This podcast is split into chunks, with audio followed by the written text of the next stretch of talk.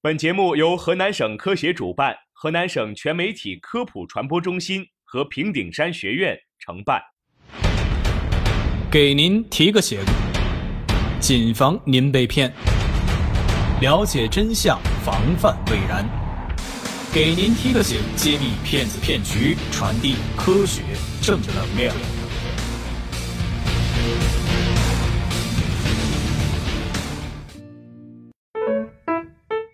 听众朋友们，大家好，欢迎收听科普之声，给您提个醒，我是张畅，我是子毅。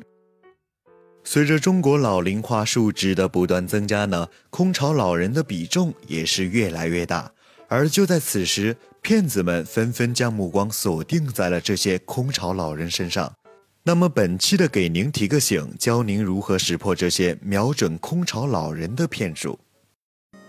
村里来了个修路工人，到段老汉家讨水喝。他和段老汉拉起家常，说是修路时挖谁家的地，补助谁家化肥。话语间，他透露出自己有些化肥，想便宜出手。结果，段老汉用五千三百元买回了一堆煤渣，怕村里人嘲笑，他将这事压下来，没张扬。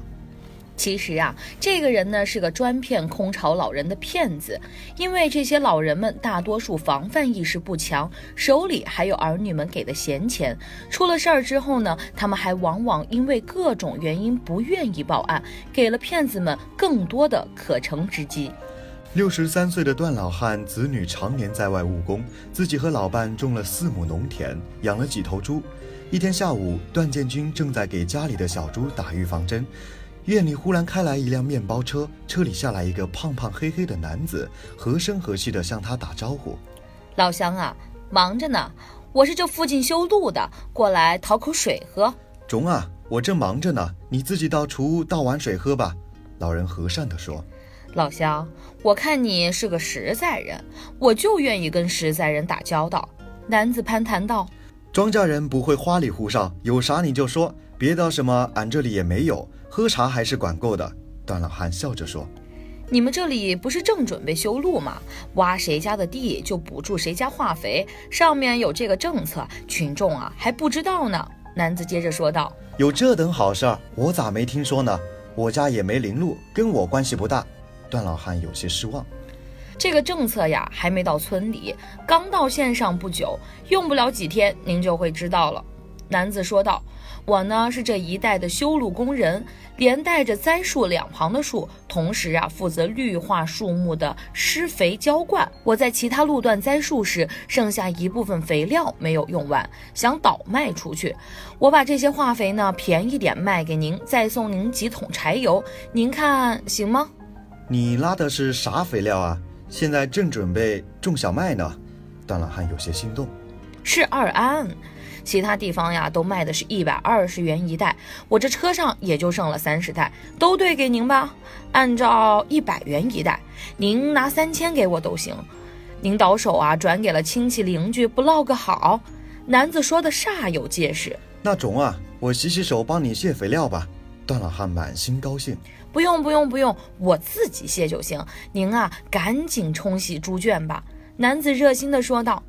段老汉见这人挺热心，就回屋拿出一万元递给了他。我两手又脏又臭，你还是自己点吧，我相信你。男子点完钱之后呢，把剩余的钱都给了段老汉。大爷，您尽管放心，我们呢会在这儿修路处待几个月，一会儿我就叫人给您送三桶柴油过来。我相信你，你们代表国家给我们修路，我咋能不相信呢？段老汉很是感激。段老汉边说话边冲洗着猪舍，等他清理好猪舍出来看时，那男子和车呀早已不见了踪影。段老汉上前一查，卸下的只有十五袋化肥，而剩余的钱也只有四千七百元。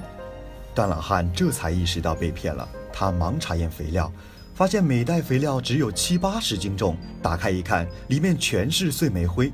他去附近修路点打听男子的下落，都说根本没这个人，也没有听说什么补助化肥柴油的政策。段老汉万分的后悔，但是呢，又怕这村里人知道了说闲话呀，于是就没有报警，将这被骗了五千三百元的事儿给隐忍下去。直到今年四月份的一天，警方找到了段老汉，调查案情，并返还了所有被骗的钱款，段老汉才说出了被骗的事儿。原来那个真名叫徐永熙的男子，不光骗了段老汉一个人。仅仅半年时间，他以类似手法先后骗取近万元，无一例外，被骗的都是农村的空巢老人。他们大多法律意识淡薄，因种种原因不愿意报案，才会让徐永熙逍遥法外这么久。后来，民警在走访时获知线索，顺线调查徐永熙抓获，这才牵出了一起起案子。那么本期的给您提个醒呢，在这儿就要告诉大家，由于空巢老人本身的年龄较大，警惕性较弱，犯罪分子们容易得手。那么为了防止老人上当受骗，作为子女应当多跟老人沟通，最好是以案例说法。